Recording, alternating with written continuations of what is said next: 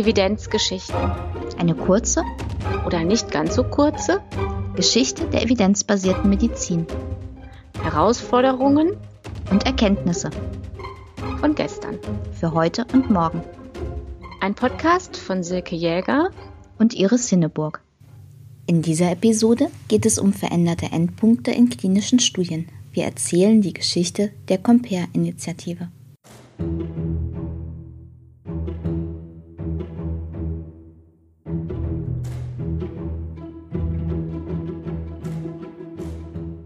Wir befinden uns mal wieder in Oxford.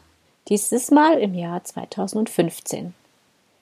Ein Team des Centers for Evidence-Based Medicine unter Leitung von Ben Goldacre sitzt zusammen und feilt an seinem neuesten Projekt. Ein besonderes Anliegen der Gruppe ist gute Wissenschaft und besonders die Qualität von klinischen Studien.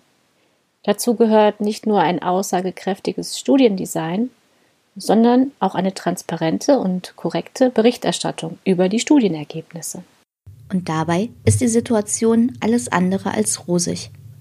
Erst im September war im British Medical Journal eine neue Analyse einer wichtigen Studie erschienen, in der das Antidepressivum Paroxetin bei Kindern und Jugendlichen getestet wurde. Die ursprüngliche Auswertung der sogenannten Studie 329 hatte das Mittel als wirksam und sicher gepriesen. Allerdings stellte sich heraus, dass der Hersteller im Laufe der Studie die Endpunkte verändert hatte.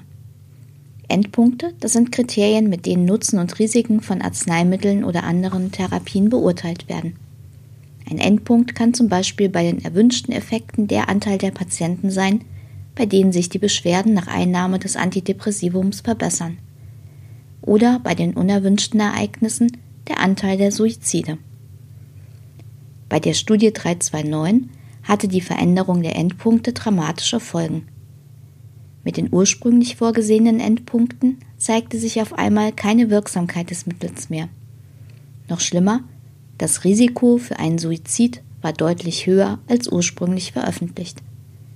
Die nachträgliche Veränderung der Endpunkte hatte die Studienergebnisse also deutlich manipuliert.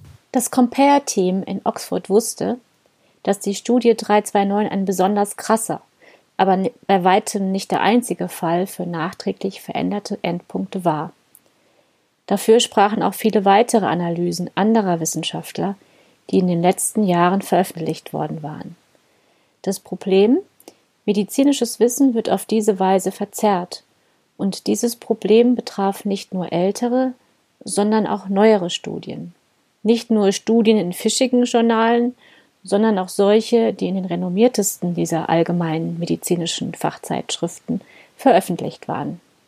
Zu den Top 5 dieser Journale zählen The Lancet, das British Medical Journal, das New England Journal of Medicine, Annals of Internal Medicine und das Journal of the American Medical Association, kurz JAMA. Dabei sind die wissenschaftlich anerkannten Regeln eindeutig. Um Manipulation und Verzerrung zu bekämpfen, müssen die Endpunkte von klinischen Studien vor Beginn im Prüfplan und im Studienregister dokumentiert werden. Die Ergebnisse für alle Endpunkte sollen in der Studienpublikation dargestellt werden. Wenn nach Studienbeginn Änderungen erforderlich werden, muss das ausführlich begründet und in der Studienpublikation benannt werden. Diesen Regeln hat sich der Verband von Herausgebern biomedizinischer Journals explizit verpflichtet. In der Praxis werden diese Regeln jedoch nicht immer eingehalten. Muss man sich dann damit abfinden? Das Compare-Team beschloss, eine Kampagne zu starten.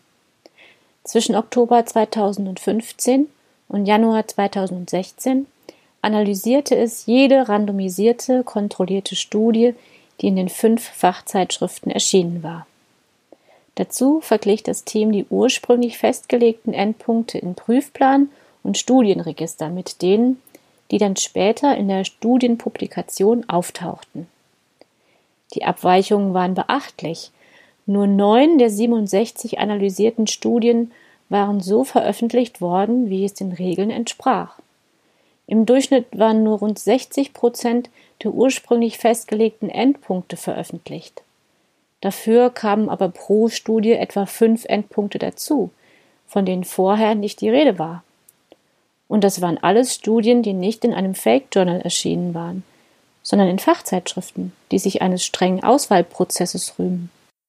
Statt nur eine resignierte Auswertung der Ergebnisse zu veröffentlichen, entschloss sich das Compare-Team, noch einen Schritt weiter zu gehen. Wie würden die Fachzeitschriften reagieren, wenn sie mit dieser Auswertung konfrontiert würden? Das Team machte sich daran, Briefe an die Redaktion zu schicken. Darin erklärten die Wissenschaftler die Ergebnisse der Untersuchungen und wie sie vorgegangen waren.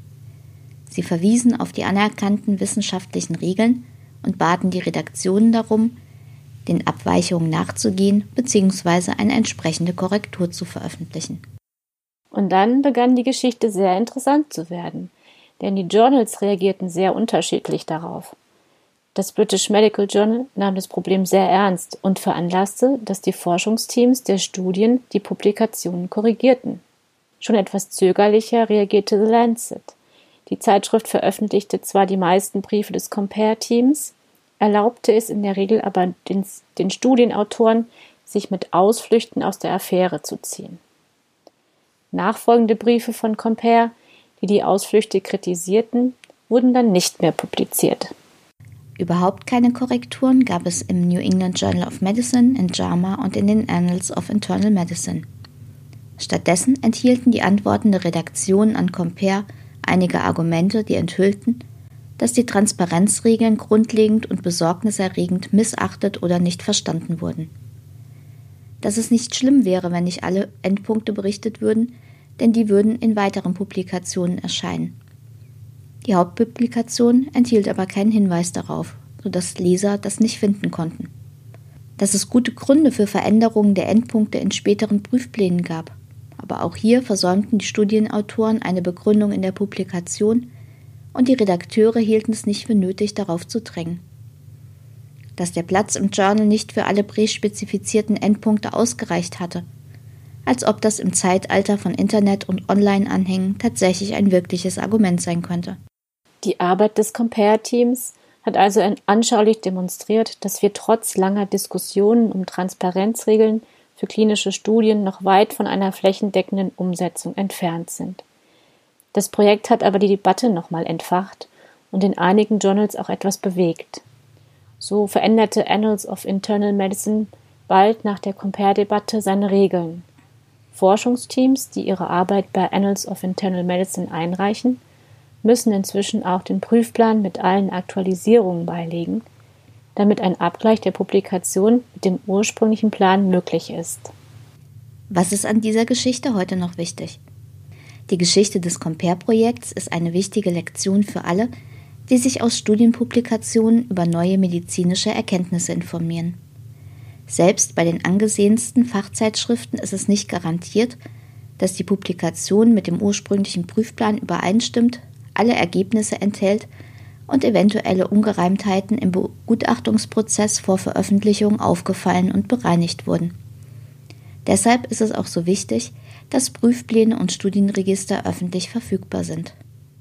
Und auch die medizinischen Fachzeitschriften haben noch einiges an Hausaufgaben zu erledigen, wenn sie sich nicht an die Regeln halten, die sie sich selbst auferlegt haben. Und das betrifft nicht nur das Problem veränderter Endpunkte. Die Chefredakteurin des British Medical Journal, Fiona Godley, geht sogar so weit, einen ihrer Vorträge zu überschreiben, Why you shouldn't believe what you read in medical journals. Auf Deutsch, warum du nicht glauben solltest, was du in medizinischen Fachzeitschriften liest. Sie listet dafür sehr viele Gründe auf, gibt aber auch wichtige Hinweise, wie sich die Misere ändern kann. Ihr Vortrag ist bei YouTube zu sehen und hiermit wärmstens empfohlen. Den Link findet ihr in den Show Notes. Vielen Dank fürs Zuhören und bis zum nächsten Mal.